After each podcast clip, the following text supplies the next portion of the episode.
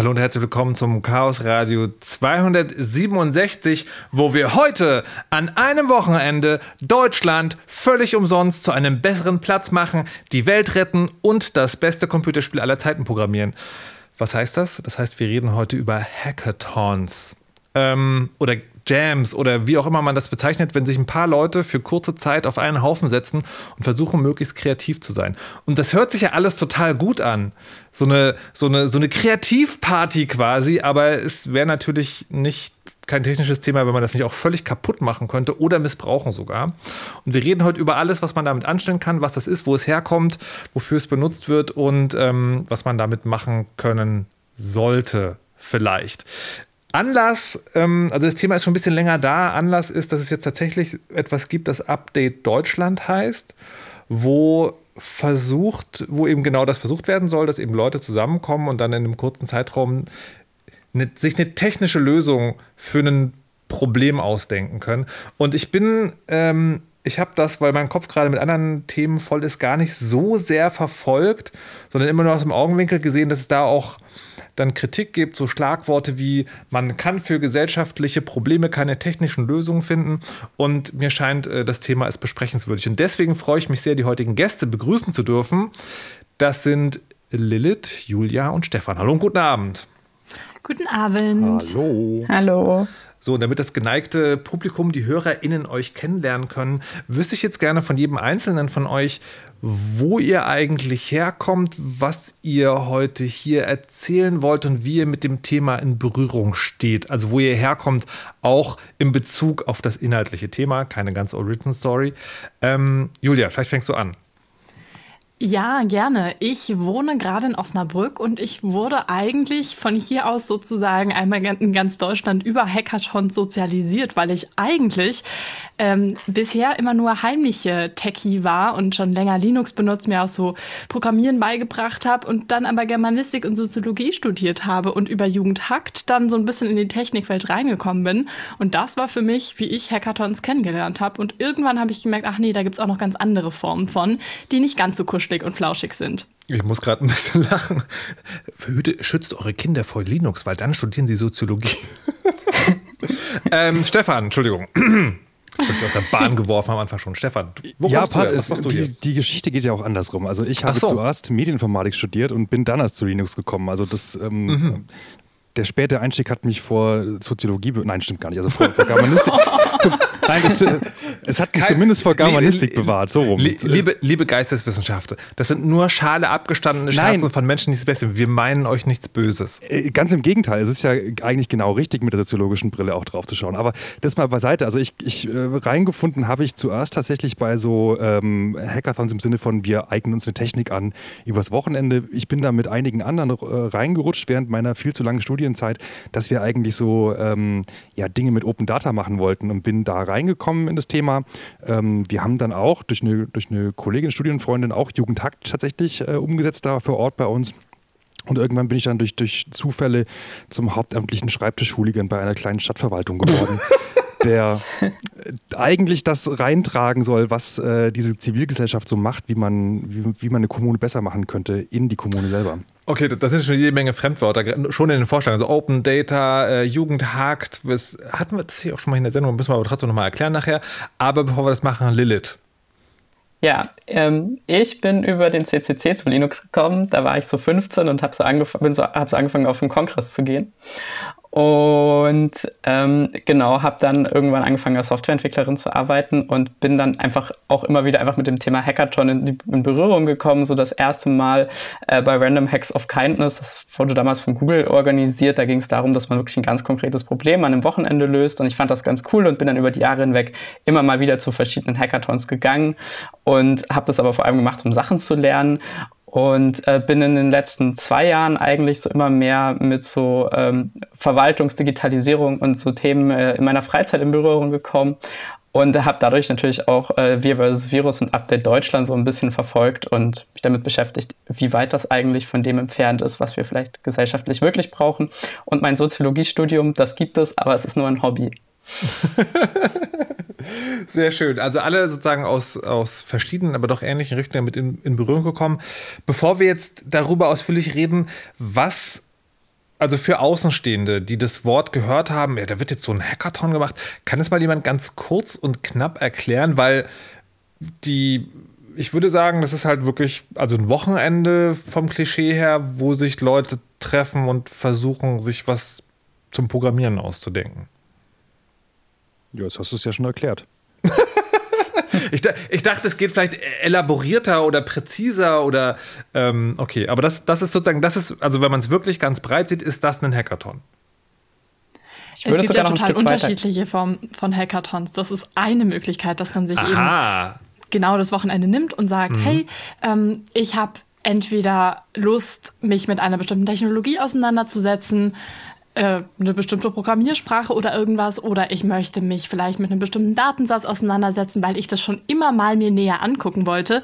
Kennen wir ja alle, dass man so schöne Ideen hat und dann hat man endlich mal die Möglichkeit und sagt, so, freitags fange ich an, sonntags höre ich auf und ähm, versuche so viel wie möglich von dieser Zeit mit genau dieser einen Sache zu verbringen. Das kann aber auch sein, dass es heißt, hey, wir treffen uns einmal, machen quasi eine Art Auftakt und beschäftigen uns dann über Wochen hinweg mit einer bestimmten Sache.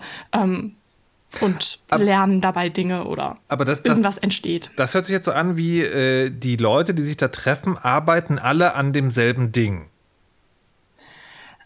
Äh, kann sein, muss aber nicht. Auch da finde ich es immer schwierig zu sagen, das ist der Hackathon, weil auch da es natürlich super viele unterschiedliche Sachen gibt. Zum Beispiel, was mir jetzt einfallen würde, wären mal so zwei Beispiele. Wenn es zum Beispiel so ein Wikidata-Hackathon gibt, dann ist das gleiche Ding schon Wikidata und irgendwie in dem Rahmen bewegt sich das. Aber tatsächlich kann da natürlich jeder an seinem Interessensgebiet arbeiten. Ob das jetzt ist, weiß ich nicht. Ich möchte gerne mich mit Kulturdaten beschäftigen oder mich eher mit politischen Daten aber, beschäftigen. Ich, ich, muss noch kurz unterbrechen, weil das klingt, das klingt schon wieder sozusagen sehr spezifisch, weil das Klischeebild, mhm. das ich von Hackathons habe, ist folgendes. Ja. Äh, eine größere Rotte von Leuten trifft sich an einem Ort und dann gibt es also möglicherweise ein Überthema oder ein Motto, was das hat. Und dann treffen sich auf diesem Event, also unterteilen die sich in so kleine Gruppen und die machen dann zusammen ein Projekt und am Ende steht dann ein Prototyp, der den anderen vorgestellt wird. Und Jetzt wäre meine Frage, also ich weiß, dass es diese Form von Hackathon gibt und, und ich dachte immer, das ist sozusagen die klassische Form oder die Standardform, wenn man das so nennen kann. Oder ist das der Ausnahmefall? Mm, naja, wenn man schaut, wo Hackathons herkommen, dann, soweit ich das verstanden habe, ist das nicht, wie es ursprünglich mal war. Also, soweit ich das nachvollziehen kann, hat das irgendwann in den Early 2000s begonnen, dass man das so genannt hat. Aber eigentlich haben sich Leute an einem Wochenende getroffen und an irgendwelchen Sachen, an, an denen sie schon vorher gearbeitet haben, zusammengearbeitet, äh, zusammenarbeiten. Und ich meine, diese Form gibt es ja noch immer. Und ich glaube, dass wenn man das nur von der Menge an Hackathons, die es so gibt, ähm, äh, in dieser, dieser ganzen Open Source Welt nimmt, dann gibt es vermutlich deutlich mehr sogar von dieser Art, also diese Art von Hackathons, wo Leute einfach sich zusammensetzen und an einem bestehenden Problem arbeiten und daran weiterhacken. Ich glaube, dass äh, man gesagt hat, man nimmt, man setzt sich am Freitag hin und hat ein Problem und am Sonntag sagt man dann, hey, wir haben jetzt irgendeine Lösung für dieses mhm. Problem. Äh, das ist zumindest nicht in der klassischen Form, äh, was es mal war, aber das ist das, was, glaube ich, auch in den Medien und Co., weil es halt so ein toll vermarktbares Format ist, das, was mhm. dominant ist. Also das heißt, die, die ursprüngliche Wortbedeutung von Hackathon ist sozusagen tatsächlich eher Marathon. Also im Sinne von etwas, das man eh schon macht, macht man da mal in einer sehr langen Strecke am Stück. Ja, das kann man so sehen. Genau. Ich glaube, wichtig ist, es gibt ja keinen internationalen Standardisierungskörper, der sagt hier Hackathon nach ISO 965 und Äh, theoretisch könnten wir uns jetzt zu viert zusammentun und ja. ein Wochenende lang mal tun, was wir schon eh machen wollten. Also ja. man, man, müsste mal Wochenende, da kommt dann nicht die Hackathon-Polizei und sagt, äh, das ist jetzt nicht, äh, das ist nicht true und äh, du bist jetzt für immer verstoßen und kriegst eine ja. Gelbe Karte oder sowas. Also, okay, aber das finde ich, das finde ich schon spannend, weil ich dann ist das ein Vorurteil sozusagen von mir gewesen, was ich jetzt, äh, was ich jetzt mal hinterfragen muss. Dass also wenn mir demnächst jemand sagt, wir machen hier einen Hackathon, muss ich immer fragen, ja, was genau denn? Also okay, ihr trefft euch sozusagen anscheinend, aber was, was genau passiert denn da? Auf ähm, jeden Fall. Die, diese, ähm, dann habe ich das, glaube ich, aus dem Computerspielebereich eher, weil die Game Jams, die sind dann, die sind, glaube ich, eher tatsächlich in dieser Form, wie es gerade also, weil ich dachte immer, Game Jams sind einfach Hackathons in der Computerspielebranche und die funktionieren meines Wissens nach eher nach diesem Prinzip, man trifft sich und macht was Neues. Also jammt halt zusammen. Aber das stimmt wahrscheinlich gar nicht also wir haben es uns in der Vorbereitung gefragt und ich fürchte jetzt fast so ein bisschen gesagt, ja, also im Prinzip alle, wenn ich diese Frage stelle, ich will es trotzdem machen. In der Regel in der Regel, welche Personen oder Organisationen machen denn sowas? Also wo, wo kommt das her und wie ist das jetzt? Also ich glaube, wir können jetzt nicht für, für alle Hackathons sprechen. Um Gottes Willen, ich, in der Regel. Nein, ja, genau. Also äh, was ich halt sagen kann, mein erster Hackathon, das war vor zehn Jahren, da ging es zum Beispiel darum, das hatte die, die Node.js-Community hatte das damals äh, organisiert, dass man sich dann, ähm, da ging es, da, da, war das, das übergreifende Thema war halt, dass man mit Node.js arbeitet.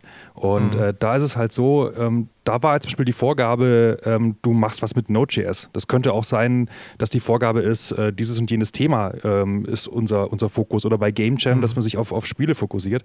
Und äh, dann ist es in der Regel so, dass sich halt zunächst Teams finden. Entweder sind die schon vorher gefunden und treten auch als Teams an.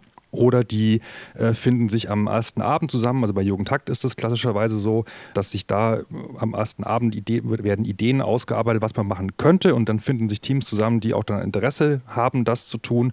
Und dann gibt es eben eine Umsetzungsphase, also eine, eine ja, Programmierphase oder Umsetzungsphase, äh, die dann das Wochenende lang geht. Und ich glaube, das ist der wichtige Punkt an der Stelle, wenn man dieses, wenn man dieses gemeinsame Wochenendformat hat. Es gibt halt dann eine Deadline, wo ganz klar ist, bis dahin müsst ihr fertig sein. Also wirklich, dass dieser abgegrenzte Zeitraum mhm. da ist. Genau dieses Ding äh, bis dahin ist es fertig und dann kann man es den anderen vorzeigen und entweder freut man sich dann einfach nur, was man so gemacht hat und ist gespannt, was die anderen gemacht haben, oder aber es gibt ja auch dann so Wettbewerbsformate, wo Dinge prämiert werden oder wo die lustigsten oder absurdesten Dinge dann auch noch irgendwie eine besondere Würdigung erfahren. Mhm. Darüber können wir, glaube ich, nachher nochmal genau sprechen, wie sinnvoll ähm, oder, oder was genau das, der, der, Zweck ist, sozusagen dann hinterher eine Prämierung zu machen. Aber ich würde jetzt erstmal das eine Runde größer fragen wollen warum eigentlich dieses Format? Also, weil ich frage mich das auch gerade, weil es gibt ja unfassbar viele Technikkonferenzen. Und wenn man dann Leute fragt, ja, warum geht denn ihr da hin? Sagen die wenigstens ja wegen der Vorträge, sondern sagen die meisten so, naja, um halt Leute zu treffen, fürs Netzwerken. Und deswegen so meine Frage, diese Hackathon als Form des gemeinsamen Machens, ist das auch wieder nur so ein Vorwand, um Leute auf einen Haufen zu bringen und mal zu netzwerken? Oder ist das tatsächlich, wie soll man das sagen, ein Kreativwerkzeug? Ich glaube, dass man es so pauschal nicht sagen kann. Mein Eindruck ist, dass Hackathons schon dazu tendieren, dass Leute an konkreten Sachen arbeiten. Mhm. Ich glaube, das Gegenstück, wo man mehr auf Netzwerk fokussiert ist, Netzwerken fokussiert ist, ist dann eher ein Barcamp. Aber ja, es gibt bestimmt auch Hackathons, wo das nicht so ist. Aber grundsätzlich von der Idee her geht es ja schon darum, immer irgendwas konkret zu machen und an einem konkreten Produkt oder an einem konkreten Issue oder was auch immer zu arbeiten. Ich glaube, die Frage ich ist. Ich glaube, ja. genau da kommt auch beides zusammen. Nämlich auf der einen Seite, ich mache ja was und auf der anderen Seite treffe ich ja Menschen, die sich mit dem Gleichen beschäftigen und komme dadurch mit anderen Menschen zusammen. Hm. Ist das mit dem Menschen, die sich mit dem Gleichen beschäftigen, gibt es so eine, so eine Grundvoraussetzung? Also da treffen sich die Profis, um mal jetzt sozusagen mit anderen Profis zu arbeiten? Oder ist es auch, oder kann das auch ein Modell sein, wo man sagt, hier, wir machen das auch für die Leute, die schon immer mal in dem Bereich was machen wollten, aber selber keine Ahnung haben, vielleicht dann was lernen können oder sowas? Da treffen sich die, äh, die Profis mit den Profis und dann komme ich und sage, hallo, guten Tag, erklärt mir das doch mal. nee, also tatsächlich, für mich war das halt wirklich eine großartige Einstiegsmöglichkeit, weil ich dann halt gesehen habe, wie andere damit umgehen, einfach von einer Fragestellung zu einer Lösung irgendwann zu kommen. Einfach dieses Problem, mit dem sie sich beschäftigt haben. Und damit meine ich jetzt gar nicht so ein riesiges Weltproblem, sondern ein ganz kleines, hier, guten Tag, ich möchte eine Webseite bauen. Wie mache ich das denn? Wie komme ich da zu einer Lösung? Und habe da einfach zugeguckt, wie das andere machen. Und das ist auch Teil des Konzepts. Oder das, ich muss, nee, ich muss jetzt mal, das kann auch Teil eines solchen Hackathon-Konzepts genau, sein, dass man sagt, dass, äh, das ist durchaus mitgedacht, hier kann man die Dinge lernen, die man macht. Ja, ich glaube, das ist genau der, der, Punkt. Also das Feld ist so riesengroß. Es ist halt, es hängt immer davon ab, was ist die Intention derer, die es veranstalten mhm. und was ist die Intention derer, die daran teilnehmen. Und die müssen sich auch nicht immer decken. Das kann also durchaus sein, dass dann äh, mhm. Leute auch Veranstaltungen hijacken, weil es da halt äh, ein kostenloses Buffet gibt oder sowas in der Richtung. Aber äh, das ist halt wie wenn du sagst, äh, ich mache äh, ein Sportfest am Wochenende. Also das ist wirklich, das Feld ist sehr groß und die Frage ist, was machst du draus? Mhm. Wenn wir aber heute dann nochmal ausführlicher über, die, über das aktuelle Beispiel der Update Deutschland reden wollen, das ist schon im Sinne von, also über die Sinnhaftigkeit können wir nochmal sprechen, aber es ist schon eigentlich gedacht als, da trifft man sich, um dann ein neues Projekt, Produkt, Ding zu entwickeln, oder? Genau, die Idee ist, dass ähm, verschiedene Kommunen zum Beispiel oder ein Bundesland oder der Bund kommt und sagt, wir haben Problem X und jetzt löst das doch mal in einem Wochenende, weil das zuvor noch niemand gelöst hat, aus deren Sicht. Okay. Beziehungsweise entwickle eine Idee, wie man das lösen kann. Und dann gibt es ja meistens irgendwelche angeschlossenen Fortsetzungsprogramme, wo man das mhm. dann in die Realität umsetzen äh, kann. Das heißt, da legen sie ja auch immer sehr viel Wert drauf. Also immer sage ich jetzt von den zwei großen, die ich im Kopf habe dazu, nämlich Update Deutschland und Wir versus Virus, mhm. ähm, wo es dann darum geht, ihr braucht ja nur erstmal eine Idee und dann könnt ihr sie weiterentwickeln. Mhm. Aber das ja, was da die Intention ist, was die Intention ist, wissen wir halt nicht genau. Wir können nur sehen, was die öffentlich verlautbaren und können das daran äh, ableiten. Also die, die tieferen Ziele, ähm, ja, da, da, muss man interpretieren, was sie halt sagen. Mhm. Wir können auch mal zu Jugendhakt. Also es gibt zu Jugendhakt übrigens noch eine ganz, äh, eine ganz eigene Folge, die verlinken wir auch in den Shownotes. Aber kurz, um das nochmal zu sagen, da kommen ja Jugendliche, also wenn es, es gibt das in deutschlandweit und dann auch sozusagen in, in regionaler, da kommen äh, Jugendliche oder Heranwachsende, kann man vielleicht besser sagen, zusammen um eben eine Wochen, ein Wochenende-Projekt zu entwickeln. Und das dient tatsächlich auch der Vernetzung der Menschen, die da aufschlagen. Aber auch da, also da passiert es auch manchmal, dass, ähm, ich war da lange bei der Abschlusspräsentation immer dabei, passiert es auch manchmal, dass Leute an Dingen arbeiten, die es schon gibt, aber da entstehen auch ganz viele Ideen vor Ort. Und jetzt habt ihr hier gesagt, bei dem äh, Wir vs. Virus und Update Deutschland ähm, ist das auch gedacht, um Lösungen zu entwickeln ich muss das, ich muss tatsächlich nochmal fragen, diese, also diese Hackathons, zumindest in dieser ganz konkreten Form, ist das ein Kreativitätswerkzeug? Also bringt das tatsächlich was? So, also wir finden uns zusammen und machen das unter Zeitdruck und ist es vielleicht ein Blick von außen, weil man sich auch, weil man unbekannte Reiche vor, äh, vordringen kann? Oder ist das, ist das nur so ein, so, ein, so ein Versprechen, was es gar nicht einlöst? Also, oder andersrum gefragt, und für euch, wart ihr schon mal bei einem Hackathon und seid dadurch dass es eben dieses spezielle Format ist, auf Dinge gekommen, die eben durch diese besondere Situation entstanden sind. Ja, definitiv. Also ich glaube, man muss dann immer wieder unterscheiden, ähm, was ist der, der Mehrwert fürs Individuum, das teilnimmt mhm. und äh, gibt es irgendwas anderes, was ich ableiten kann. Also wenn mhm. ich mir, wenn du, du hast Jugendtakt angesprochen und da kommen ja auch mhm. immer wieder mal ähnliche Ideen dabei raus. Mhm. Das ist aber überhaupt kein Problem, weil ich meine, die Projekte, die da entstehen, die sind ja kein Selbstzweck, sondern äh, da steht ja im Vordergrund, dass Jugendliche erstens mal auch mitbekommen, von wegen, ich kann einen Einfluss nehmen. Also ich bin ja nicht nur irgendwie Konsumentin, sondern ich kann auch selber was, was schaffen, was machen.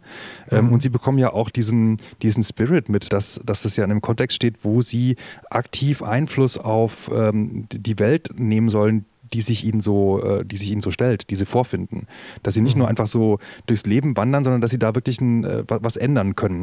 Das ist jetzt die Frage, ob man das jetzt auf die Art und Weise so, so in den Vordergrund stellen sollte, nach dem Motto, mach eine App und damit kannst du schon einen riesen Impact haben. Aber darum geht es, glaube ich, nicht, sondern da geht es wirklich um den, um den Lernerfolg, um auch andere kennenzulernen, die ähnliche Hobbys haben, die man vielleicht selber in der eigenen Schule nicht hat oder im eigenen Dorf nicht hat. Mhm. Und da geht es nicht darum, also niemand würde rangehen und sagen, ihr macht jetzt ein Wochenende was und damit rettet ihr die Wale oder die Bundesrepublik oder sonst irgendwen. Also, also du sagst, das kann zwar passieren, aber es sollte nicht der Erwartungsanspruch sein. Um Gottes Willen, nein. Also, mhm. nee. Aber ich, ich habe das Gefühl, du bist geschickt meiner Frage ausgewichen, nämlich ob du sozusagen schon mal auf eine kreative Idee oder sozusagen auf was Neues gekommen bist, aufgrund der besonderen Situation. Ja, genau, die habe ich dann vergessen. Ähm, die wollte ich nämlich dann im Nachhinein. Also, nein, auf jeden Fall. Also, das ja. ist äh, ganz oft so, wenn man selber das zum ersten Mal erfährt und erlebt, das ist ja auch cool. Also, das ist ja auch Horizont erweitern, da mal auf Fragestellungen zu kommen. Was, was kann ich damit bearbeiten? Wie, wie, wie kann ich da einen Impact äh, haben? Wie, was kann ich ändern? Ähm, was aber ganz oft passiert ist, wenn man dann mit Institutionen zusammenarbeitet. Also, gerade wenn man jetzt aus diesem Bereich des digitalen Ehrenamts, Civic Tech, Open Data, die ganzen Begriffe, die du vorhin sagtest, die wir noch unbedingt erklären müssen, wenn man mhm. daherkommt, ähm, dann dann trifft man ja immer wieder auf den Zustand, dass das ja in Strukturen schon verankert ist. Also das ist, das ist eine, eine Gemeinde oder das ist äh, mein Bundesland oder der, Bund selber, der da eigentlich dahinter steckt. Dem kann man dann zwar antragen, von wegen so und so könnte man das anders, könnte man es besser machen, aber die Umsetzung liegt bei den öffentlichen Stellen und da hakt es dann meistens. Jetzt, ich finde interessant sagen, wie du die Frage nur ganz kurz beantwortest, um dann, was, wie hast du dich genannt, Schreibtischhooligan? Vielleicht, vielleicht lässt das Spuren. Ähm, Julia, kannst du vielleicht kurz erzählen, wie, ob du ähm, schon das als Kreativwerkzeug nutzen konntest oder beobachtet hast? Ich würde sagen, auf jeden Fall, weil wenn ich mich so frage, was ist eigentlich Kreativität, dann heißt es ja immer neue Ideen. Und neue mhm. Ideen entstehen für mich eigentlich vor allem dann, wenn ich mit anderen Menschen in Kontakt komme. Mhm. Und dann würde ich auf jeden Fall sagen, ich kann jetzt gar nicht so konkretes benennen, aber mhm. ich glaube, das kennt jeder, der mal mit anderen irgendwo rumsitzt und man fängt an, sich mit Gleichgesinnten irgendwie über Sachen auszutauschen und auf einmal fangen an, irgendwelche Ideen, so absurd sie auch sein mögen, aus einem rauszusprudeln. Und ich glaube, diesen Effekt gibt es auf jeden Fall. Die Frage ist dann halt, bringt das irgendwas? Also sind das einfach nur absurde Ideen oder kann man damit auch irgendwas anfangen? Und ich glaube, da hängt es einfach ganz stark davon ab, wer die anderen Menschen sind, die mit einem im Raum mhm. sind. Aber ich, ich dachte, da sozusagen würden Hackathons die Möglichkeit geben, das schon also in einem ganz frühen Stadium eben tatsächlich auszuprobieren. Also eben weil man ein bisschen mehr Zeit hat, kann man die Idee nicht nur haben, sondern auch sozusagen den Versuch einer Umsetzung übernehmen. Und es gibt ja diesen, diesen komischen Spruch, was gegen die Wand werfen und gucken, was kleben bleibt. Das, so dachte ich sozusagen, kann das vielleicht auch sein. Also hm, natürlich. Ich glaube ehrlich gesagt, die besten Ideen kommen dann erst im Laufe der Zeit und eigentlich eher gegen Ende, wann man merkt, was alles nicht funktioniert hat. Naja, okay, das ist ja, halt ja. wirklich so die Sache. Nur aus sich selbst heraus. Ich finde es auch immer lustig, dass irgendwie verbinde ich das sehr stark mit Deutschland, so ein gewisser Geniekult. So, das kommt alles aus dir selber raus und hm. du hast die Erleuchtung, wo ich mir denke, sorry, ich habe freitags abends keine Erleuchtung. Aber wenn ich sonntags ein paar Sachen durchprobiert und durchgedacht habe, dann schon eher. Okay. Lilith? Äh, genau, also ich möchte da eigentlich nochmal anschließen. Also ich meine, äh, also neue Ideen oder coole Sachen können dabei immer mal entstehen. Mhm. Aber ich meine, das Problem ist ja dann, dass man das ja die, in der Regel diese 48 Stunden hat. Und ich habe auch bei Hackathons schon ganz, ganz häufig tolle Ideen gesehen und auch die Leute kommen eigentlich auch immer mal wieder auf dieselben Ideen. Also da, da habe ich wirklich so einen Track Record von wo, seit 2012 bis 2021, welche Ideen ich vielfach auf Hackathons gesehen habe. Mhm. Aber an Ideen mangelt es halt häufig gar nicht, sondern an der Umsetzung danach. Und ich meine, es ist cool, wenn man sich 48 Stunden hinsetzt, äh, was ausprobiert, äh, was validiert, einen Versuchsträger baut in der Regel mangelt es aber dann am Ende in den allermeisten Fällen eher daran, äh, wie führe ich das weiter, weil ich meine, die Leute können sich 48 Stunden aus einem gewissen Rahmen rausziehen von ihrer Arbeit und so weiter und so fort und mal schnell was bauen, aber das dann langfristig weiter zu betreuen und weiterzuführen, ist mhm. ja was ganz anderes. Und der andere Aspekt ist, dass halt auch nach diesen 48 Stunden häufig nicht so Dokumentation oder sowas rauskommt. Was hat man ausprobiert und was nicht? Und wo können andere Leute weitermachen? Und ja. Also ich, ich, ich höre sozusagen hier so, so ein ganz großes Ja, aber. Und finde das ganz spannend, weil die, ähm, weil, also ne, ich, ich, ich, kann, ich komme sozusagen an so ein Thema, habe dann diese Bilder. Wir haben schon gerade festgestellt, das eine Bild, das stimmt gar nicht, nämlich, dass ein Hackathon eigentlich eine ganz bestimmte Art ist, das zu machen. Und das andere Bild, dachte ich, ist tatsächlich auch eher so ein, dass, äh, dass es toll ist, wenn am Ende dieser 48 Stunden was rausgekommen ist und dass es gar nicht so, so wichtig ist, ist das dann auch weiter realisierbar, kann das weitergetragen werden. Aber ich höre bei euch schon jetzt auch, dass das so ein bisschen, also ein Aber ist oder, oder sowas Unbefriedigendes. Und das finde ich ganz spannend, weil der Begriff Kreativparty hing bei mir noch so ein bisschen im Kopf rum, aber das scheint nicht genug oder nicht immer genug zu sein. Stefan, du wolltest, glaube ich, noch was sagen. Ja, ich, also wenn man es jetzt nur auf der Ideenebene hat, dann passt mhm. es. Also ultra viele Ideen an einem Wochenende generieren, perfekt, passt. Das mhm. ist überhaupt kein Problem. Ich will jetzt aber auch nicht so sagen, dass da nie was rauskommt. Also ich weiß mhm. auch von Projekten, wo einfach an einem Wochenende was fast komplettes rauskam oder das heißt, dass es so weit fertig war, dass man das dann noch ein paar Arbeitsstunden hinten ran noch fertigstellen konnte. Also wir hatten da zum Beispiel mal so eine Kampagnenplattform gemacht, wo man im Endeffekt die eigene Postleitzahl ein, eingegeben hat und dann der eigenen Landrätin einen Brief schreiben konnte oder einen Fax ausdrucken, dass man äh, mehr Open Data haben wollte. Und das hat gut funktioniert und die, die Seite läuft bis heute und ähm, passt, ich muss, ja. Ich muss, ich muss, Entschuldigung, ich muss, ich muss an dieser Stelle wirklich lachen, weil technologischer Fortschritt in Deutschland ist, wenn man ein Tool baut, das es einem erlaubt, was auszudrucken, das man dann faxen kann. Ich an weiß. Der, an ja. der Stelle stehen wir heute einfach. Es ist einfach so. Also ich, ich will jetzt sagen, gar nicht das Tool in Abrede stellen, sondern die Tatsache, dass es notwendig ist. Wir haben zur Sicherheit die Faxnummer mit draufgeschrieben. Ich ja. weiß aber natürlich nicht, wie viele Leute es gefaxt haben. Aber Mann. es sind auch, wir haben bei der Suche auch die Handynummern von manchen Landrätinnen bekommen. Die haben wir natürlich dann auch draufgeschrieben, dass man oh, anrufen kann. Okay. So, ähm, jetzt ist schon äh, Open Data, Civic Tech und diese beiden Hackathons, die jetzt gerade sozusagen auf einer, in einer, sagen wir mal, politisierten Umgebung stattfinden, da wollen wir gleich reden. Ich möchte an dieser Stelle noch einen noch eine Diskussion jetzt mal einziehen, weil ich glaube, wir kommen nicht dazu, wenn wir dann mit dem ganzen Civic Tech, Open Data etc. zusammenkommen. Und das ist nochmal dieses 48 Stunden nehmen. Das ist ja, also auch hier wieder ein Klischeebild, Hackathons, das, das coole Wochenende, wo man sich trifft, von Mate lebt und 48 Stunden durchgehend programmiert. Ähm, und das kann natürlich sozusagen eine, eine geile Party, ein Kreativrausch sein. Äh, das, das, das, ich, es gibt aber auch sozusagen Kritik an diesem Format, die sagen, naja, ist das nicht die Normalisierung von Crunch-Time? Also Crunch-Time, wenn in Firmen, die mit digitalen Produkten arbeiten, also es trifft meistens, ähm, also ich kenne es vor allem aus der Spielewelt auch sozusagen, wo die, wo SpieleentwicklerInnen dem unterworfen sind, wo man sagt, die müssen halt mehr arbeiten als die normale Arbeitszeit durch Crunchen eben, damit, äh, damit das Produkt schneller fertig wird. Und dann ist es halt, Schla Schlaf ist überbewertet, nach Hause gehen ist überbewertet, Familie ist überbewertet. Und die Kritik sozusagen an diesem Format ist, naja, wenn man dieses, wenn man das so zelebriert, dieses, wir arbeiten jetzt 48 Stunden, powern wir durch, ob das nicht einen falschen Grundstein legt.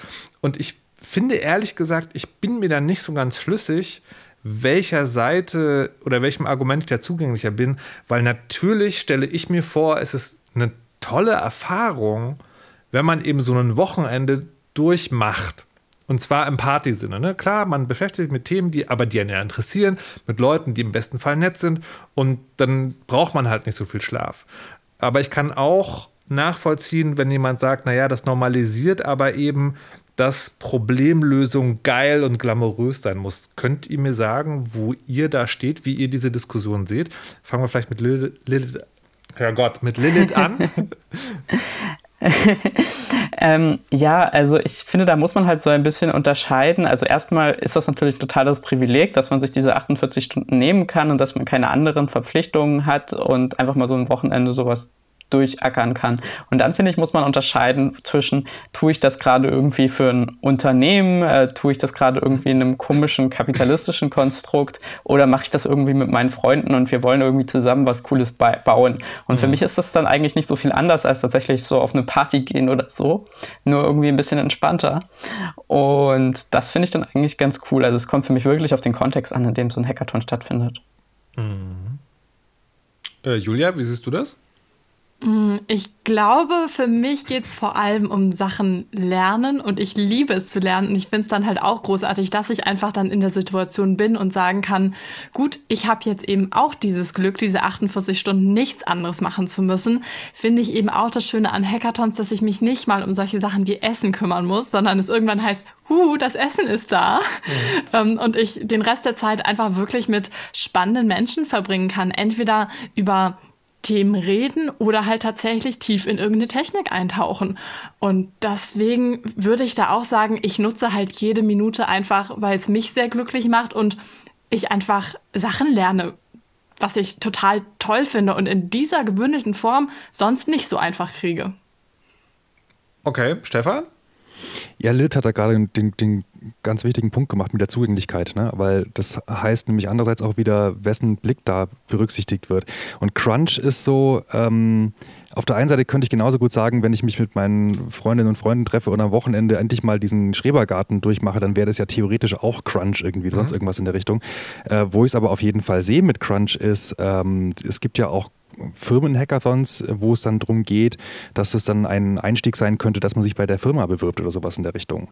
Oder eben auch, dass, dass sich so etabliert, wenn es da Hackathons mit großem Preisgeld gibt, dass Leute das so semi-professionell machen, von Hackathon zu Hackathon ziehen oder da ihre eigenen Produkte pitchen. Und ähm, das zahlt auf jeden Fall auf dieses Crunch-Bild ein.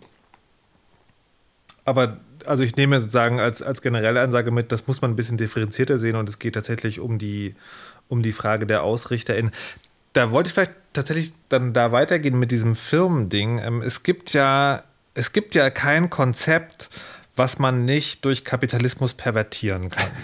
ähm, und ist das dann bei Firmen-Hackathons also so, ich überlege mir das gerade, das, das klingt eigentlich total attraktiv, weil ich lade mir übers Wochenende so ein paar Nerds ein und stelle denen so ein bisschen Mate und, und Essen hin und ähm, spare mir dann eine Design- oder äh, Ideenabteilung in meiner Firma, weil die pitchen dann halt nach 48 Stunden irgendwelche geilen Ideen. Da wird schon ein bisschen was irgendwie, wird schon ab und zu ein neues Produkt rumkommen. Wird das gemacht? Oder sehe ich das so sehe ich das selten. Okay. Ähm, also ich sehe tatsächlich, dass äh, Firmen Hackathons, wenn sie sich wenn sie sich nach extern richten, dann ähm, gibt es das sehr häufig einfach als ähm, Bewerbermarketing. Ähm, also sprich, dass ich mir irgendwie Leute ranhole und äh, dann sage ich, hey, das wird von diesen drei Firmen gesponsert und es gibt diese tollen Preise. Das mhm. dann quasi die Kernintention eigentlich ist, wir wollen irgendwie so Employer Branding, heißt das, glaube ich, äh, machen und wollen zeigen, was für ein cooles, hippes Unternehmen sind. Da gab es auch irgendwie so eine Welle, 2018, 19 hatte ich den Eindruck, wo so ganz viele Unternehmen angefangen haben, dieses Konzept zu bringen, bis hin zu Firmen, die nur noch solche Hackathon-Konzepte umsetzen. Ähm, und dann gibt es das Ganze halt noch gar nicht so selten firmenintern, wo das dann halt wirklich so ein Innovationssprint einfach ist. Und ich meine, da kommt es halt drauf an, was die Firmenkultur ist. Wenn du eine Firmenkultur hast, wo du zwei Tage Hackathon machst, aber das bedeutet eigentlich, du kannst dir aussuchen, woran du arbeitest und äh, du achtest trotzdem drauf, dass du keine 14 Stunden durcharbeitest, dann ist das ja vielleicht ein, auch ein cooles Format, um irgendwie Leute besser zu kennen, kennenzulernen mhm. und irgendwie zusammen an neuen Sachen zu arbeiten, die ihn vielleicht interessieren. Ähm, aber das kann natürlich auch je nach Firmenkultur sehr toxisch sein. Also ich habe tatsächlich schon von Hackathons gehört, aber auch schon erlebt, die eher in einem Firmenkontext stattfanden. Und das Problem, das riesige Problem an der Geschichte ist halt, macht man am Ende einen Wettbewerb? In den meisten Fällen ja. Und wer bewertet dann die Ergebnisse und Produkte, die rausgekommen sind? Meistens irgendeine Jury, wo Menschen mit hohen Titeln drin sitzen. Das sind vielleicht nicht unbedingt die geeignetsten, die die technische Komponente davon beurteilen können. Und wenn dann noch sowas wie Innovation mitbewertet wird, wird es besonders witzig, weil man dann halt immer wieder merkt, die Projekte, die ich von Jugendhakt kenne, werden hier in einem größeren Rahmen mit einer niedrigeren tatsächlichen Umsetzung, nämlich einfach nur, ich habe eine schöne Präsentation, vorgestellt und werden dann mit ganz besonderem Innovationsgrad gelobt wo ich mich immer frage, ich glaube, ihr werdet hinterher richtig damit auf die Nase fallen, einfach weil ihr euch nicht damit beschäftigt habt, was es eigentlich schon gibt und was wirklich neue Ideen sind, die dann auch ein bisschen tragfähiger sind als das, was manche Menschen in 48 Stunden hinkriegen. Also die Kritik wäre, der, wenn man das macht, dann produziert man Gassenglänzer, also Dinge, die irgendwie schön aussehen, aber... Auf jeden Fall. Okay. Mhm.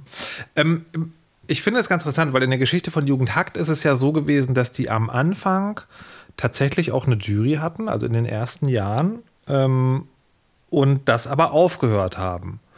Mit der, mit der Argumentation, ähm, das, das macht ja sozusagen dann, also das, das schafft eine Ungleichheit, die die dann einfach nicht wollen.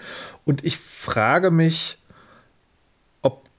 das überhaupt sinnvoll ist, sozusagen etwas, etwas zu bewerten oder auszuzeichnen, weil ja, wenn, also wie, wenn ich euch bis jetzt richtig verstanden habe, ist das Tolle an einem Hackathon ja, dass man eben Dinge ausprobieren kann und dann, also im Prinzip genau wie Julia gerade gesagt hat, ist es ja, wenn man, wenn man Auszeichnung macht, dann ähm, senkt man vielleicht die Motivation, einfach Dinge auszuprobieren.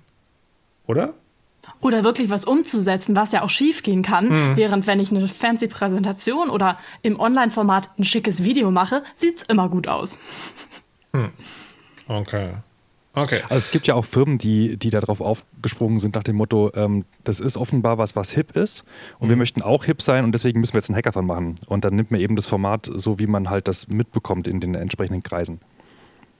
Und genauso gibt es andere Firmen, die denken, hm, ich habe eine Geschäftsidee und ich möchte jetzt was gründen, ich kriege das aber alleine nicht hin und gehe jetzt mal zu einem Hackathon, um dort die richtigen Menschen kennenzulernen, dass ich denen mein Projekt vorstellen kann. Was nichts Schlechtes sein muss. Was, ja. Wollte, wollte gerade sagen. Die, da ist ja die spannende Frage dann so auf einem Hackathon, die Ideen, die da gehabt werden, die kann ja dann jeder mitnehmen, oder? Prinzipiell ja. Ich meine, äh, die, die, Originalität ist ja, das ist ja wieder das Problem. Meistens, meistens waren die ja schon irgendwo. Äh, mhm. Und wenn du halt so einen Wettbewerbscharakter hast oder wenn dann ähm, Leute sagen, ja, nee, äh, das ist jetzt meins, dann, dann hast du da ein Problem. Ich glaube, Lilith, da kannst du doch jetzt direkt was erzählen dazu, oder? Formularium? Welchen Kontext?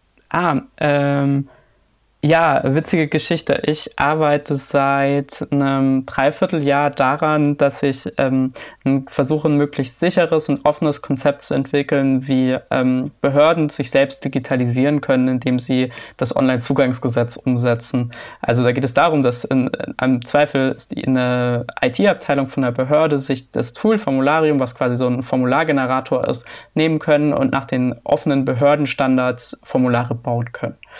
Und das mache ich Open Source und in meiner Freizeit und mittlerweile in Kooperation mit ein, einigen Behörden und alle haben Bock drauf und das ist ganz cool.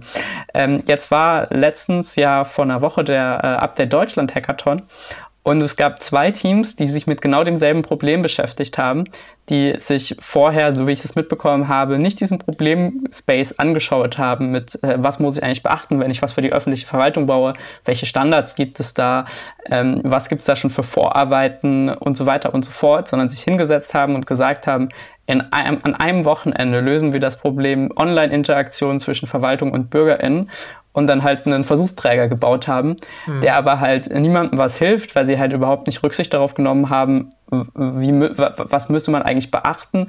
Und äh, eigentlich arbeitet dies schon so, zumindest wenn ich, wie ich mir den Markt angeschaut habe, dreimal gemacht wurde in unterschiedlichen Formen, da halt einfach nochmal gemacht wird. Ich sage jetzt nicht, dass das wertlos ist. Die haben alle Menschen, die dabei waren, haben bestimmt Erkenntnisse daraus gezogen. Und ich meine, wenn man, äh, wenn man das auswertet, findet man am Ende bestimmt noch irgendwelche interessanten Erkenntnisse. Aber das ist halt dieses Not Invented Here Syndrom ist halt so eine Sache, die ganz, ganz häufig auf Hackathons einfach auftritt. Und da habe ich es mal ganz konkret erlebt, wo ich dann auch versucht habe, mit den Teilnehmenden Kontakt aufzunehmen und dann waren sie so, ja, nee, ähm, ähm, ähm, wir wollen das hier schon nochmal neu machen, uns interessieren jetzt hier die Standards nicht, aber ja. Hm. Das klingt so, als ob, ähm, ja genau, also Hackathons als Hort der Innovation funktionieren kann, aber eben auch tatsächlich gar nicht muss.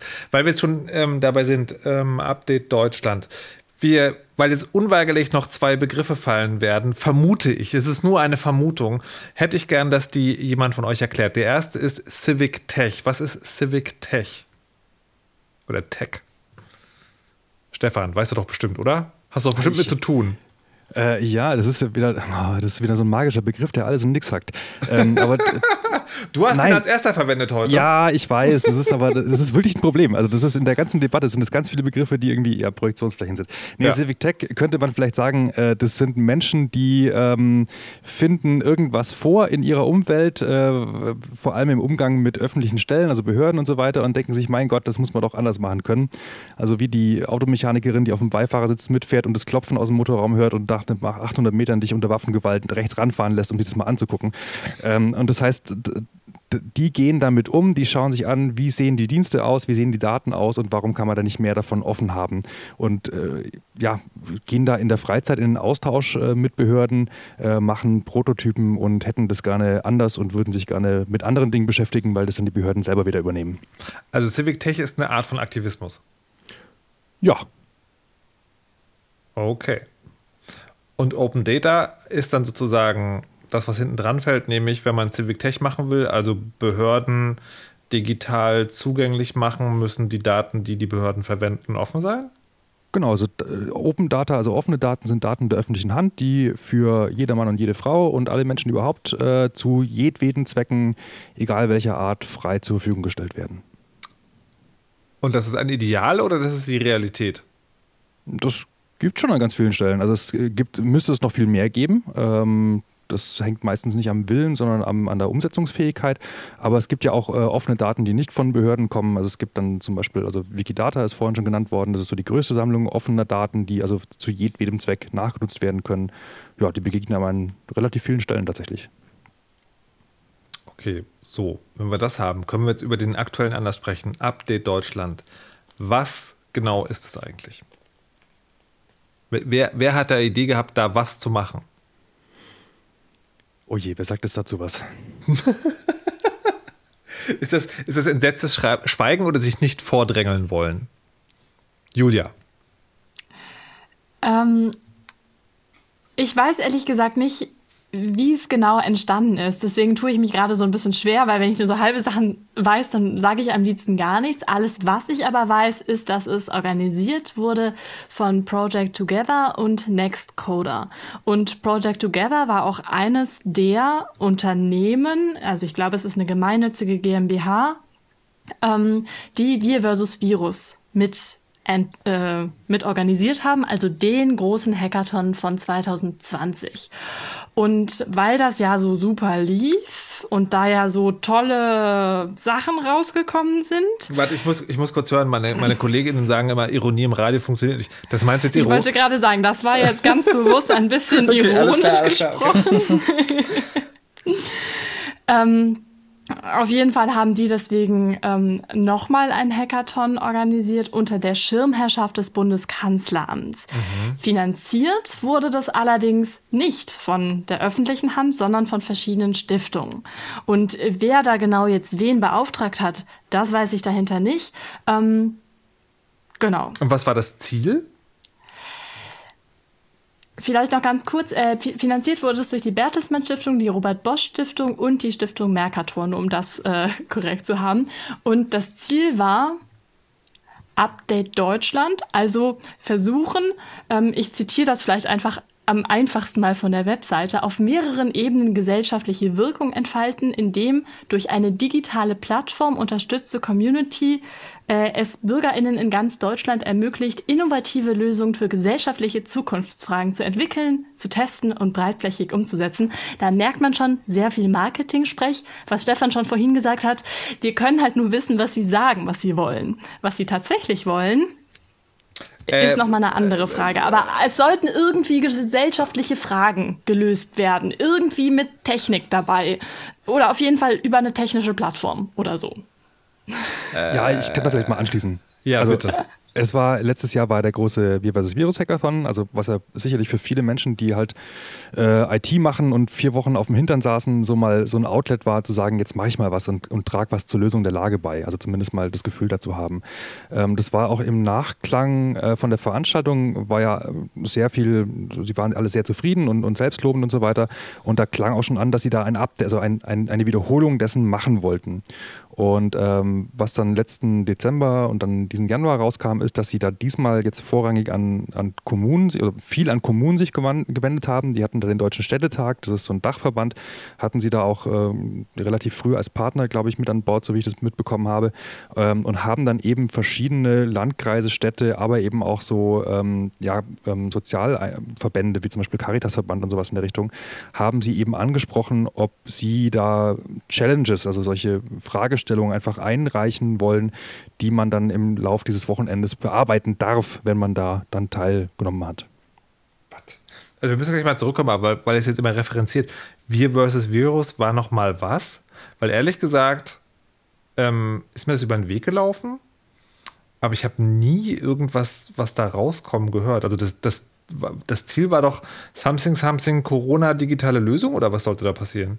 Ganz ja. genau. An einem Wochenende die Corona-Krise lösen, war so ein bisschen deren Pitch. Und die haben das, glaube ich, tatsächlich auch die Gruppe, die das letztes Jahr organisiert hat, also unter anderem Project Together, aber auch ein paar andere Organisationen, haben innerhalb von einer Woche rund um, als Corona so losging, gesagt, wir machen jetzt einen Hackathon und haben dann ein Wochenende lang Hackathon gemacht. Und danach haben sie ein paar der Lösungen tatsächlich weiter gefördert.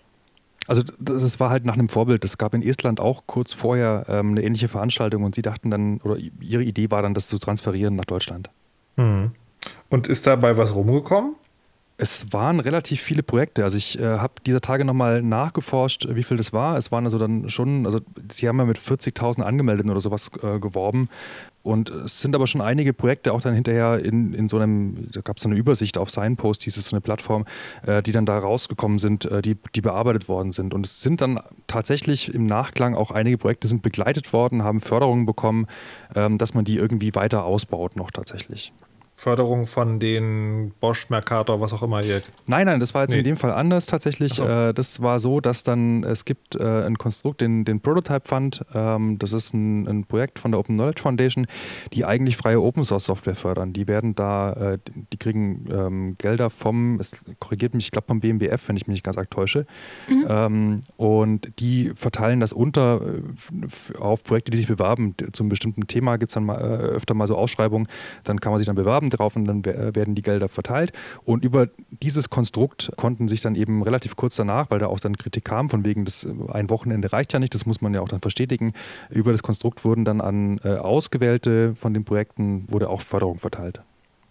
Ich bin gerade nicht ganz sicher, wie man jetzt weitermacht. Bei dem Wir versus Virus, also ich finde es ich irgendwie so ein bisschen komisch und, und sehr, sehr aktionistisch. Aber andererseits, wer weiß, vielleicht ist dabei was rumgekommen oder hat sozusagen zumindest den Leuten den Ventilen der Zeit gegeben. Ich bei dem, bei dem Update Deutschland, das klingt für mich so ein bisschen nach Beschäftigungstherapie. Also ihr habt jetzt gerade schon gesagt, ihr, man, kann, äh, man kann nur sagen, was, was die sagen und man kann aber auch interpretieren und vermuten. Was ist denn eure Spekulation, was damit erreicht werden soll? Also wie, wie würdet ihr das denn interpretieren? Ich, ich, also es ist einfach, glaube ich, sehr, sehr schwierig, weil wenn man sich diese Herausforderungen oder diese Challenges anschaut, und ich glaube, deswegen habe ich gerade so stark betont, dass es eben von Stiftungen finanziert wurde, mhm. dann hat da zum Beispiel eine Stadt eingereicht, die Frage, wie man denn die Services der Verwaltung nach Corona so schnell wie möglich komplett digital anbieten könne.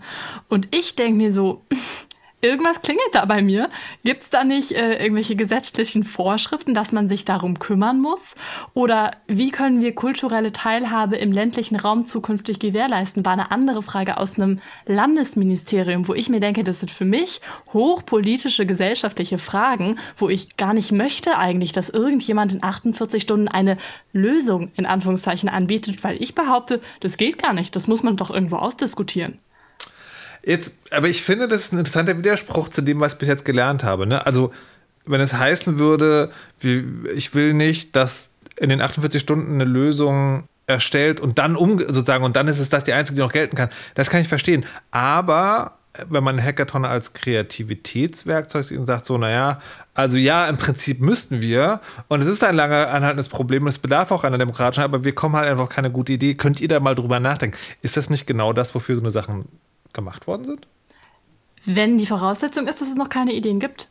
Genau, ich glaube, das ist genau der Punkt. ja. Also wenn, man, okay. wenn wir auf der grünen Wiese jetzt anfangen würden und ja. die letzten zwölf Jahre Civic Tech hätten nie stattgefunden, ja. dann fände ich das okay. Aber gerade weil es ja nach letztem Jahr, nach Wir versus Virus, so viel Debatte gab über dieses, hey, es gibt da schon Initiativen, die sich seit Jahren mit beschäftigen und ihr habt nichts davon aufgegriffen, nichts davon versucht äh, aufzugreifen und mal auch zu schauen, warum die Sachen nicht funktioniert haben, dann ist es schon ein bisschen ärgerlich, dass dann nach dem ganzen Jahr Debatte immer noch so getan wird, als ähm, könne man alles einfach neu anfangen anfangen.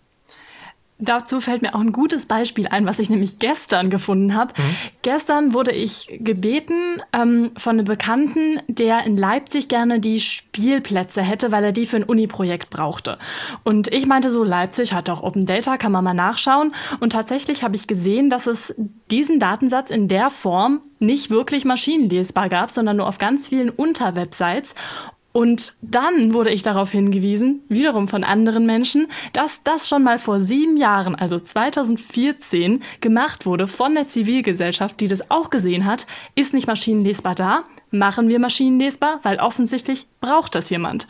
Und bis heute wird es nicht von der Stadt selbst bereitgestellt. Also ich glaube, das ist so ein ganz gutes Beispiel, wo es einfach zeigt, Menschen brauchen immer mal wieder was und es gibt es einfach nicht. Und das gibt es auch nicht nach sieben Jahren, nachdem Zivilgesellschaft schon gezeigt hat, wie es gehen müsste.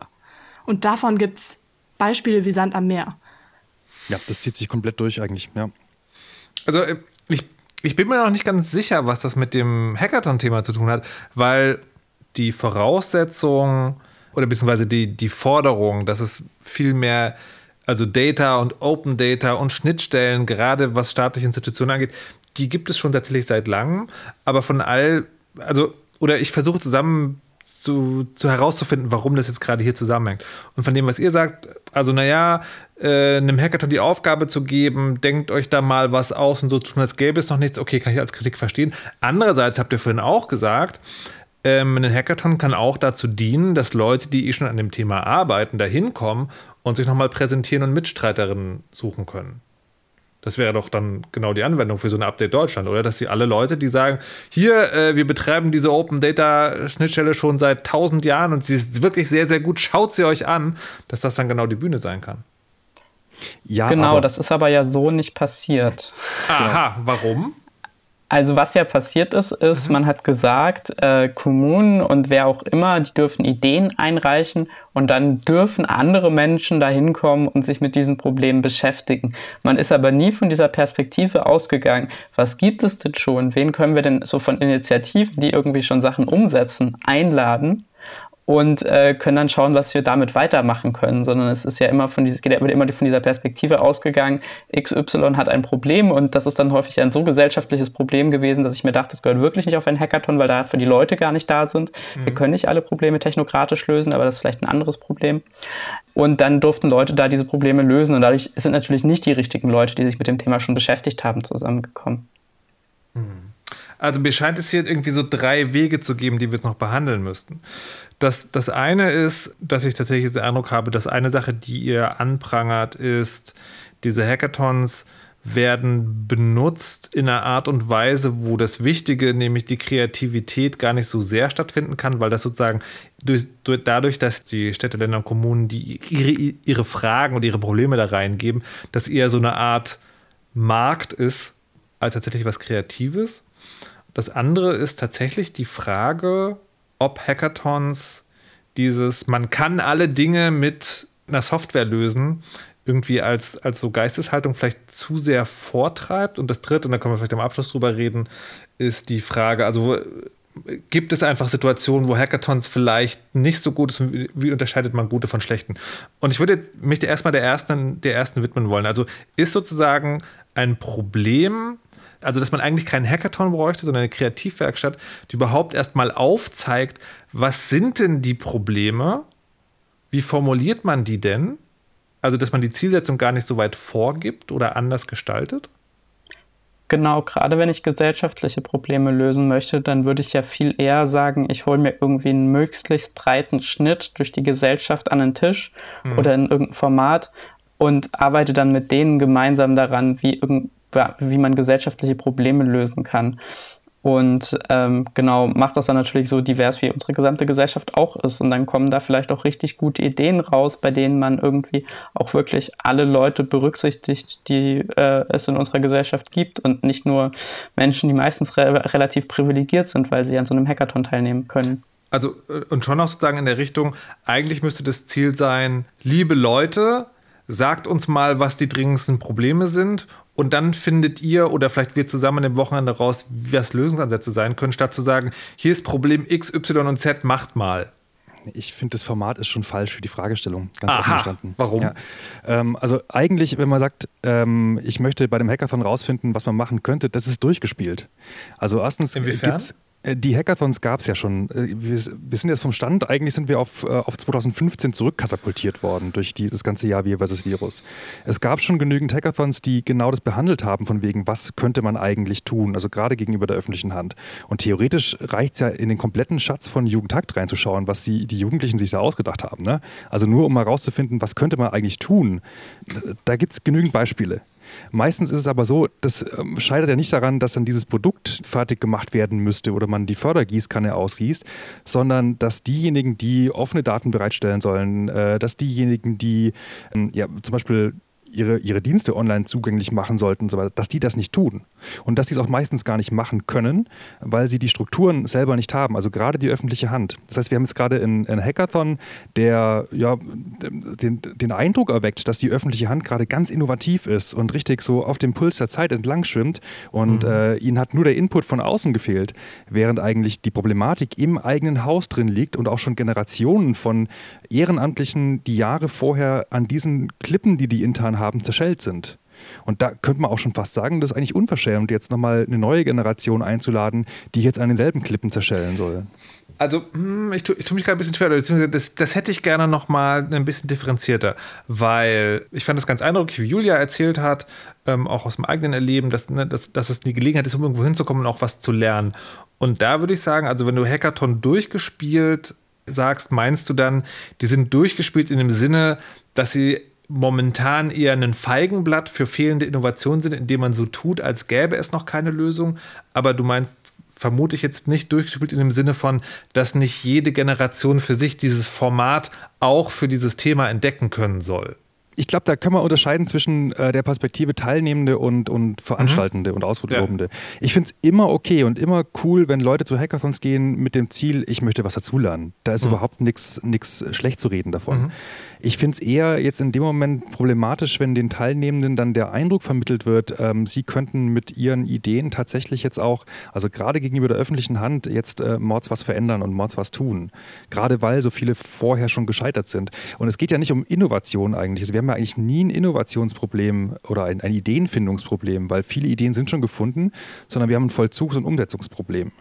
Und der Witz ist ja, um was dazu zu lernen, muss man halt A anwesend sein. Und ich glaube tatsächlich, dass es total helfen würde, wenn die Menschen, die die Fragen stellen, auch wirklich vor Ort sind, rumlaufen, mit Menschen sich austauschen auf der einen Seite. Und auch das nur sehr eingeschränkt, weil ich glaube, ich habe relativ wenige Hemmungen, irgendwo hinzugehen und zu sagen, hi, ich bin Julia, ich habe keinen Plan, erklärt mir mal, was ihr hier macht. Das ist aber für viele andere eine riesige Hürde, überhaupt zu so einer Veranstaltung zu gehen.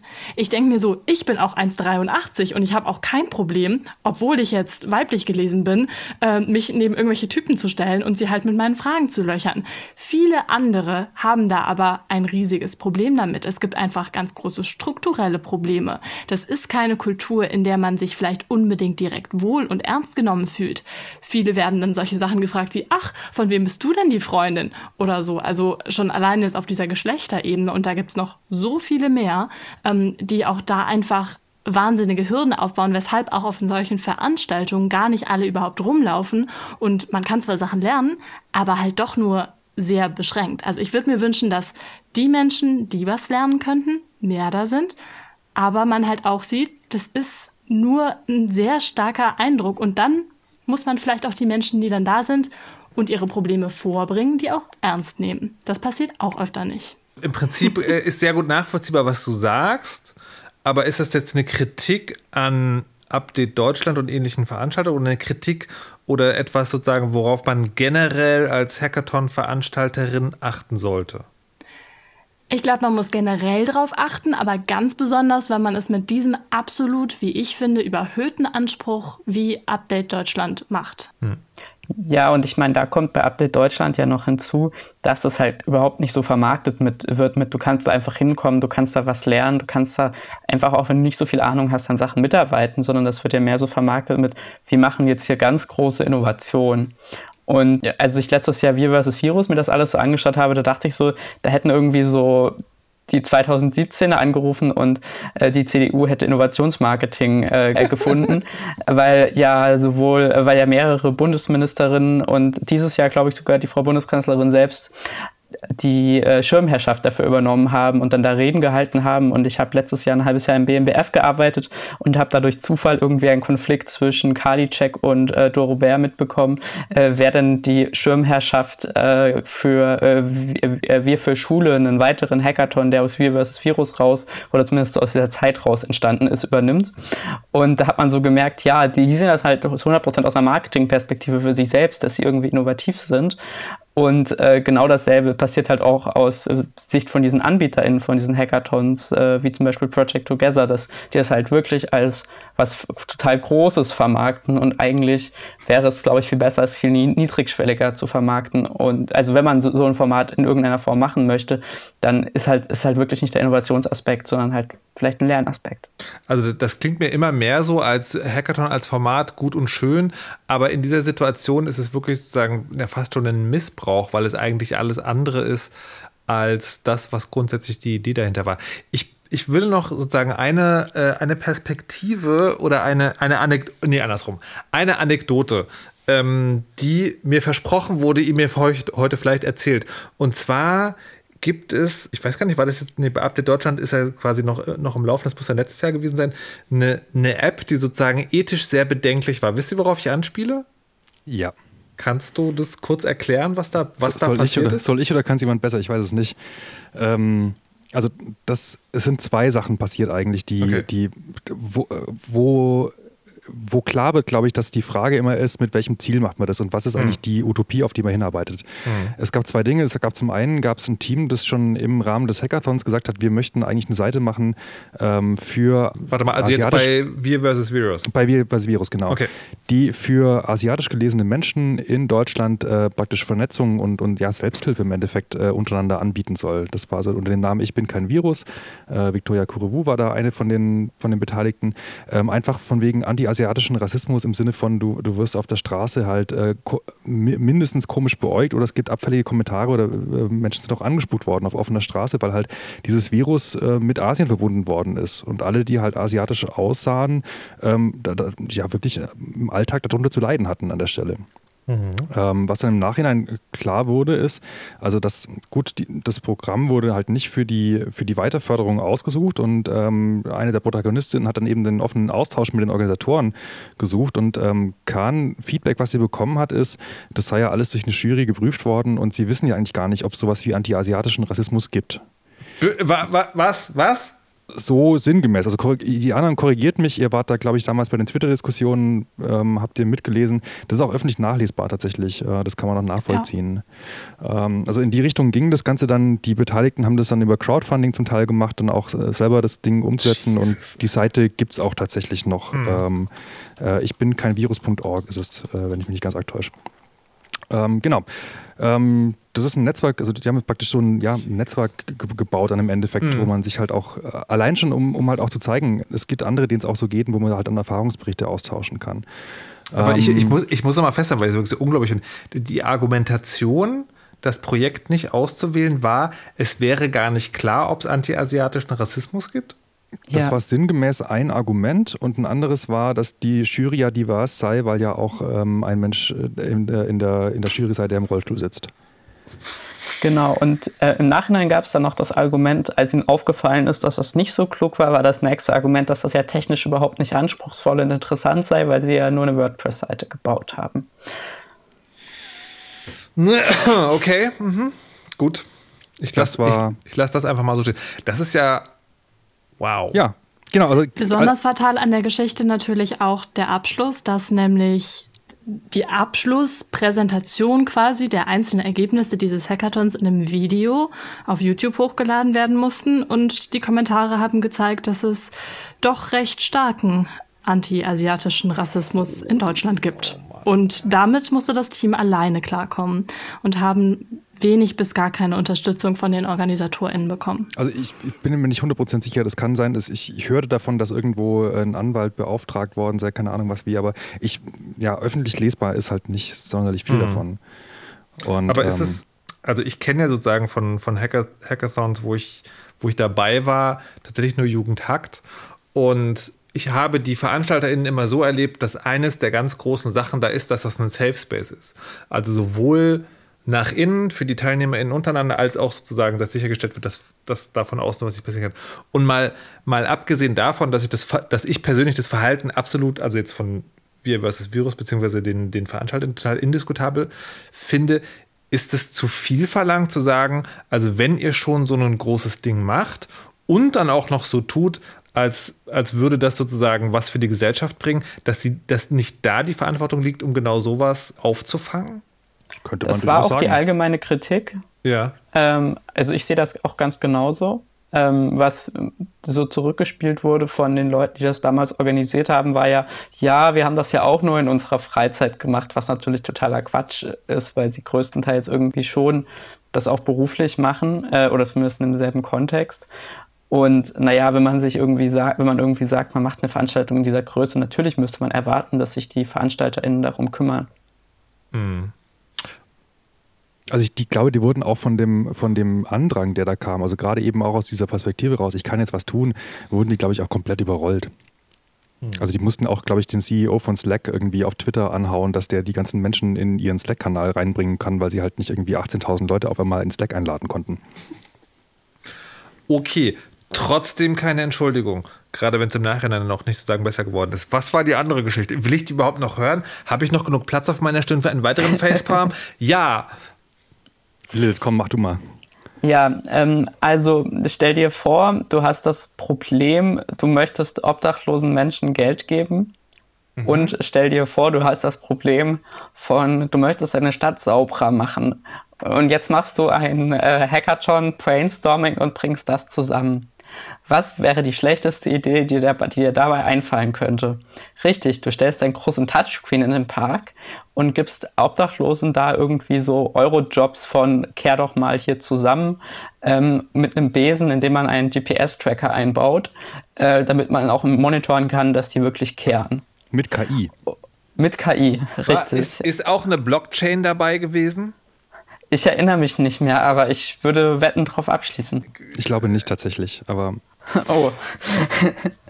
Also der Bäcker kann dann praktisch einen Microtask machen. Also das Problem ist, dass Leute darauf angewiesen sind, ähm, äh, Pfand zu sammeln und so weiter.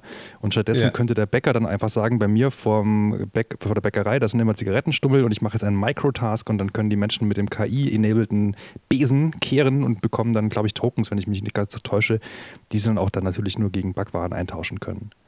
Und dieses Projekt wurde tatsächlich von der Vodafone Stiftung ähm, dann verstetigt. Was? Ja. Was? Genau.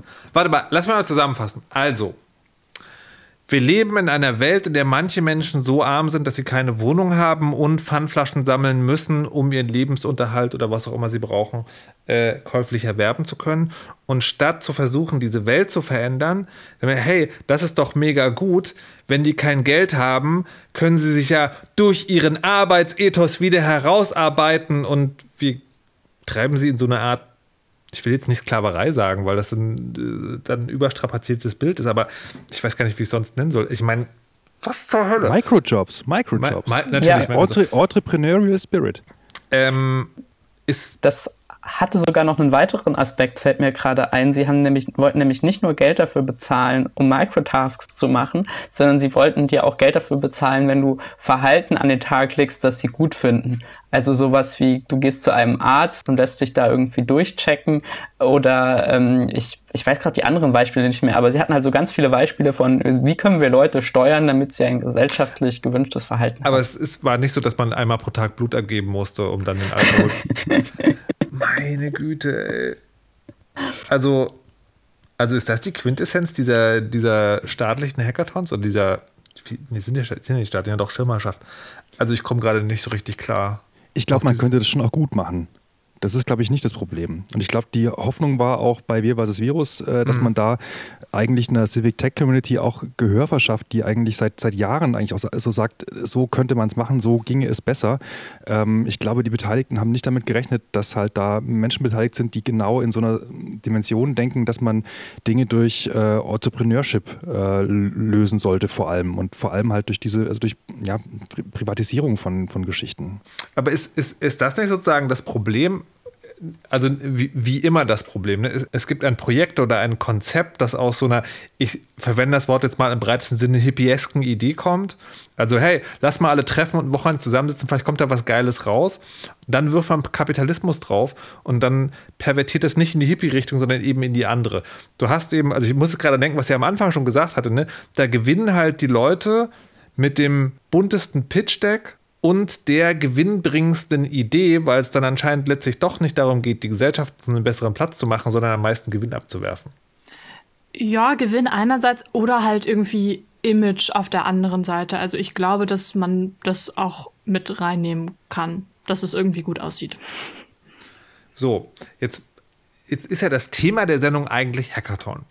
Kann man also für diesen, für diesen, für diesen Anwendungsfall sagen, nein, oder glaubt ihr, es gibt eine Art, und Weise, wie man dieses Format auf der Ebene gut einsetzen kann? Oder lass mich die Frage anders stellen.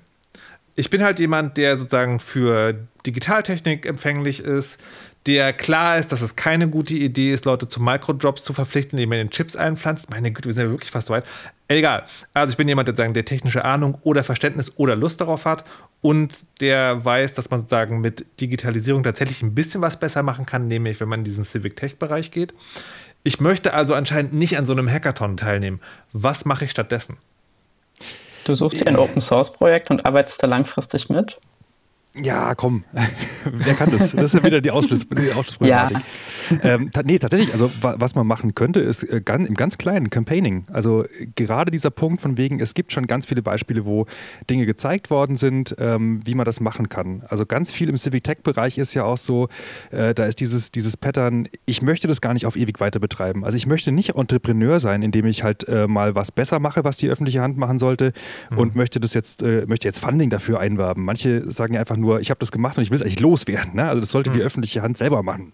Kleine Anfragen.de ist so ein Beispiel, wo, wo Bundestagsanfragen äh, erstmals richtig gut durchsuchbar äh, waren und so weiter und so fort. Und das Ziel war da von Anfang an immer von wegen die öffentliche Hand, in dem Fall der Parlamentsspiegel, soll das doch selber machen. Und hat halt, der hat es halt sechs Jahre nicht gemacht. Das heißt, hier wäre ein Ansatzpunkt, da muss man nicht programmieren dafür, da muss man nicht äh, coden können, da muss man gar nichts. Äh, das Einzige, was man machen muss, äh, müsste, wäre da beim jeweiligen jeweiligen Bundestags- oder Landtagsabgeordnetenbüro anzurufen und sagen, hey, kennt ihr kleine Anfragen.de zum Beispiel oder vieles andere, was es da gibt? Warum ist das eigentlich immer noch nicht in der öffentlichen Hand und wäre doch Digitalisierung? Da kann man sich doch profilieren mit. Hm. Und wenn ich es jetzt von der anderen Seite sehe, also wenn ich jetzt eine Verwaltung wäre oder höhere ähm, Institutionen, dann sind natürlich A, also ich schaue einfach mal, was gibt es denn so, was gibt es denn so für Ideen, was gibt es denn so für Leute, die sich seit Jahren für ein Thema einsetzen, offensichtlich ohne sich großartig davon was zu versprechen in irgendeiner finanziellen Hinsicht. Also mal gucken, wer ist denn da und ich finde es immer so ein bisschen schwierig zu sagen, wir machen noch eine Veranstaltung, weil viele Menschen haben dann halt doch auch eine Familie und äh, ein Privatleben und auch mal Interesse, was anderes zu machen. Aber warum nicht einfach Austauschplattformen irgendwie anbieten? Das kann ein Abend sein, das kann ein Barcamp am Wochenende sein, aber einfach wirklich ins Gespräch zu kommen mit den Menschen eben, die es halt schon sehr lange machen und halt nicht irgendwelche Ideen einfach nur anbieten wollen, sondern sagen, guck mal, das läuft irgendwie schon vier Jahre gut, aber ich bin jetzt fertig mit, weiß ich nicht, meinem Studium und eigentlich schon viel zu lange drüber und ich kann es nicht mehr betreiben. Wie kriegen wir es jetzt hin, dass ihr das macht? Ich meine, ich bin ja ein Behördenmitarbeiter und mein Job ist, mein Job ist, solchen äh, äh, strangen Leuten, wie sie hier im Radio gerade sind, zuzuhören und halt ganz intensiv zuzuhören, was die denn machen. Also nicht meine Probleme abzuladen, meine Challenges, sondern mal anzuschauen, was es schon ganz real gibt und dann selber an den äh, Klippen der Verwaltung zerschellen, damit es die anderen nicht machen müssen. Aber bist du idealisierter Einzelkämpfer oder gibt es sozusagen das, was du machst, schon als regulären Job auch in anderen Verwaltungen? Äh, ich bin da nicht der Einzige, um Gottes Willen. Also ich war auch nicht der Erste. Also gerade im Code for Germany Netzwerk beispielsweise, wo ja ganz viele solche Gruppen vernetzt sind, ähm, da gibt es viele Menschen, die in, also die, die baden ihre Hände in Stadtverwaltung, in Kommunalverwaltung. Da gibt es ja auch, da gibt's auch Überschneidungen mit der Wikipedia-Community und so weiter und so fort. Also da bin ich überhaupt nicht allein. Ähm, was aber, glaube ich, viele von diesen Menschen eint, ist gerade so dieses Hände über den Kopf zusammenschlagen, dass statt der eigentlichen Baustellen jetzt so viel Fokus auf diesen Showveranstaltungen liegt. Mhm. Weil es schneller geht. Und besser aussieht in der kurzen ja, Leu Zeit. Leuchtturmfassadenprojekte. Oh, das, ist, das ist so schlimm, wenn man, wenn man immer wieder an, an diese Stelle stößt, also egal worüber man redet. Ähm, ich würde, bevor wir zum Abschluss kommen, Lilith noch mal fragen wollen. Du hast am Anfang erzählt, dass sozusagen dein, dein, dein nicht Hobby, aber dein Aktivismus sagen in die Richtung geht, es gibt irgendwie ein Gesetz, was E-Digitalisierung vorschreibt und dann machst du irgendwas. Könntest du das noch mal genauer beschreiben? Weil mir scheint es auch in die Richtung zu gehen. Was kann man machen, anstatt auf einen Hackathon zu gehen, auf so genau. einen Hackathon zu gehen. Genau, ich habe mich letztes Jahr tatsächlich so halb beruflich äh, sehr intensiv angefangen mit dem Online-Zugangsgesetz zu beschäftigen. Das, das, besagt grundsätzlich, dass bis 20, Ende 2023 alle Verwaltungsleistungen in Deutschland online angeboten werden müssen. Und ähm, das ist ja ähm, übermorgen. Naja, das, ja, das wird praktisch auch nicht passieren. Dazu habe ich eine ganz große Datenauswertung gemacht. Ähm, wo ich aufgezeigt habe, dass wir momentan bei einem Umsetzungsstand von 3% in etwa liegen, äh, wenn man sich das komplette Datenframework des Onlinezugangsgesetzes nimmt, äh, fand die Bundesverwaltung zum Teil ziemlich cool, dass ich das gemacht habe, zum Teil nicht. Und ich habe äh, daraufhin mir angeschaut, ja, wo liegen denn da ganz konkret die Probleme? Und äh, da, die sind ganz, ganz vielschichtig. Da ist es von, wir bräuchten irgendwie mal einheitliche Formate über Strukturen, wie man Sachen sinnvoll gemeinsam, äh, also über mehrere Kommunen und Länder und so weiter hinweg umsetzen kann, äh, technisch, bis hin zu, ja, vielleicht wäre es cool, Open Source Software zu haben, um viele dieser Sachen zu machen. Und dann habe ich mich hingesetzt und mal an, angefangen, als erstes so ein paar der Standards, die tatsächlich die Verwaltung bis heute schon entwickelt hat, rund um das Online-Zugangsgesetz mal in Open Source Software umzusetzen und habe da außenrum dann so als erstes prototypisch mal ein Formularsystem gebaut, das halt für die öffentliche Verwaltung äh, möglichst einfach funktioniert. Und ähm, keine Ahnung, ich habe dann gemerkt, äh, habe dann über dieses Ding gemerkt, wie unglaublich viele Leute in der Verwaltung es eigentlich schon gibt, die sich mit Open Source beschäftigen und die sowas richtig cool finden, die aber halt häufig nicht auf Bundesebene sitzen, ähm, sondern die irgendwie auf Landes- und Kommunalebene sitzen. Und da gibt's dann so kleine bayerische Orte wie Treuchtlingen, die machen seit 20 Jahren Linux auf dem Desktop, haben fast kein Stück äh, Closed Source Software mehr äh, in ihren äh, Systemen und ähm, ja, die machen das einfach. Und da laufen viele Sachen richtig gut, aber die brauchen halt irgendwie mehr Unterstützung, die brauchen mehr Infrastruktur und so weiter und so fort. Und mit denen macht es dann richtig Spaß, auch zusammenzuarbeiten. Äh, und das dann halt auf einer ganz anderen Ebene, wo man einfach mit der Arbeitsebene, mit der Verwaltung zusammenkommt. Und ähm, nicht im Großen sich hinzusetzen und vor Bundestagsabgeordneten zu pitchen, die von all dem, was die wirklichen Probleme sind, gerade in der Verwaltung häufig nicht weiter entfernt sein können. Hm. Kann man das irgendwo öffentlich verfolgen, was du machst? Ähm, ja, also äh, Formularium heißt das Ganze, das kann man auf GitHub äh, sich anschauen und ich twittere darüber auch immer wieder und ich twittere auch über so Datenauswertungen und alles, was zum OZG halt so mir unter die Finger kommt. Okay, das kommt, das schreiben wir auf jeden Fall auch die Shownotes. So, nachdem wir jetzt also darüber ähm, gesprochen haben, was Hackathons sind und wer sie momentan benutzt, um Aufgaben nicht zu erledigen, die eigentlich erledigt werden sollten, was macht denn, vielleicht können wir sozusagen on a positive note abschließen, was macht denn für euch einen guten Hackathon aus? Stefan. Äh, es, er sollte Rücksicht nehmen auf, äh, wer daran teilnehmen kann und wer nicht. Also das fängt damit an, äh, bei so ganz basic Geschichten von wegen, ähm, in, in, also in Zeiten, als wir uns noch in der Hosenwelt alle trafen, mhm. ähm, hat es ja auch abhängig, hat es ja auch Abhängigkeiten von wegen, wer kann sich eine Anreise leisten, wer kann mhm. sich eine Unterkunft leisten, sonst irgendwie. Ähm, das ist zum Beispiel schon mal ein Punkt, wo man über Stipendien auch was machen kann, äh, um auch Leute, die sich sowas nicht leisten können, das zu ermöglichen. Äh, Kinderbetreuung ist auch so ein Punkt natürlich, äh, der da eine Rolle spielt. Und ähm, selbst dann wird man noch viele, viele, viele Ausschlüsse machen. Äh, und was auch immer wieder heißt, dass ganz viele äh, Teile der Gesellschaft nicht abgedeckt sind.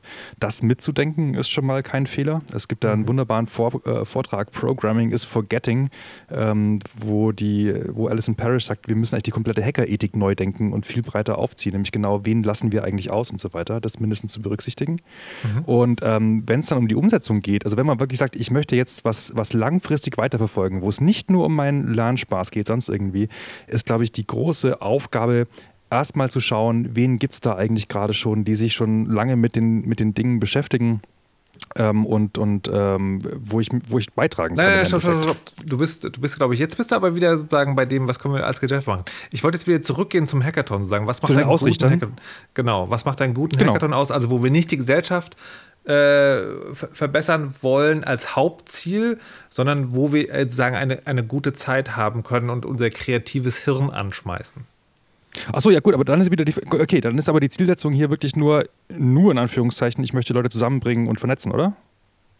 Das frage ich das, dich. Ja, also, wenn ich, wenn ich jetzt, also ne, ich bin jetzt sozusagen jemand, der hey, das Format irgendwie klingt ganz cool. Äh, was Sie jetzt gerade gesagt haben bei Update Deutschland möchte ich wahrscheinlich nicht mitmachen, aber ich würde es machen. So, worauf soll ich achten, wenn ich einen Hackathon aussuche, an dem ich teilnehme? Was soll der können? Das Ach so, gesagt, Zugänglichkeit. Wenn, wenn du teilnimmst, okay. Mhm. okay. okay. Ja gut, aber da ist wieder die Frage, also wenn ich nur laden will, dann ist doch genau der Punkt. Also dann, dann, dann reicht es ja auch schon im Endeffekt zu sagen, ähm, das ist ein Thema, dem, für das ich mich interessiere und dann, dann gehe ich rein und dann passt es. Und dann kann ich natürlich auch schauen, da kann ich auch die Veranstaltenden auch äh, darauf aufmerksam machen, äh, ob sie Leute, äh, ob sie Ausschlüsse provozieren oder ob sie da entsprechend auch ähm, auf, auf Zugänglichkeit achten. Das ist schon mal auf, auf jeden Fall ein Vorteil. Aber ich glaube, da ist wieder, da ist wieder der große Punkt, dass wir so ein riesiges Feld haben und wir echt dann schauen müssen, was ist eigentlich Okay, das Ziel, lass, was ich Frage, verfolge. lass mich die Frage anders stellen. Zu welchem Hackathon gehst du als nächstes und warum? Das wird derjenige Hackathon der Deutschen Bahn sein, der wieder in der Hosenwelt nach der Pandemie stattfindet irgendwann, weil man da schöne, äh, witzige Leute treffen kann und ich Züge mag. Okay, Wo, wobei, ne, Bahn klingt auch schon wieder, aha, Firma, naja, gut. Ich glaube, das ist ein wichtiger Punkt an der Stelle, weil das ist äh, einer, wo man sich gegenseitig parasitisch ausnutzt. Ähm, das ist nämlich ein, ein, ein ganz spannender Punkt, gerade bei Open Data. Ich meine, die Bahn hat natürlich was davon, wenn sie, wenn sie Leute zu sich ranzieht und das natürlich auch Employer Branding und so weiter. Aber das ist so eine Geschichte, die kann man halt als Teilnehmender aus der Civic Tech Community hijacken, weil ich dann auch sagen kann, schau mal hier, ich suche mir Beispiele raus, wo ihr zu wenige offene Daten rausgebt. Dann bohre ich irgendwo vielleicht Schnittstellen an, wo ich an die Daten trotzdem rankomme und sage, schau mal, hat niemandem wehgetan, bitte stellt es auch als, als Open Data bereit. Also da kann man sich schon gegenseitig ein bisschen äh, hochleveln. Okay. Das ist Lilith, nicht die böse Seite. alles klar. Lilith, wo, wo willst du hin als nächstes, dein Hackathon? Oder wo, wo zeichnet, wodurch zeichnet sich ein guter Hackathon für dich aus? Also ich glaube, dass einfach erstmal transparent sein muss, was das Ziel des Hackathons ist und dann sollte das auch noch ein Ziel sein, das nicht ist, wir verändern die Welt, sondern vielleicht wir lernen was zusammen. Das finde ich immer sehr schön. Ähm, jetzt ganz konkret durch die Pandemie weiß ich gar nicht, was der nächste Hackathon sein wird, an dem ich mal teilnehmen werde. Ich fände eigentlich so die Jugendhakt offline irgendwann nochmal ganz cool als Mentorin. Das habe ich vor ein paar Jahren schon mal gemacht und das fand ich sehr schön. Und sonst bin ich mir gar nicht so sicher.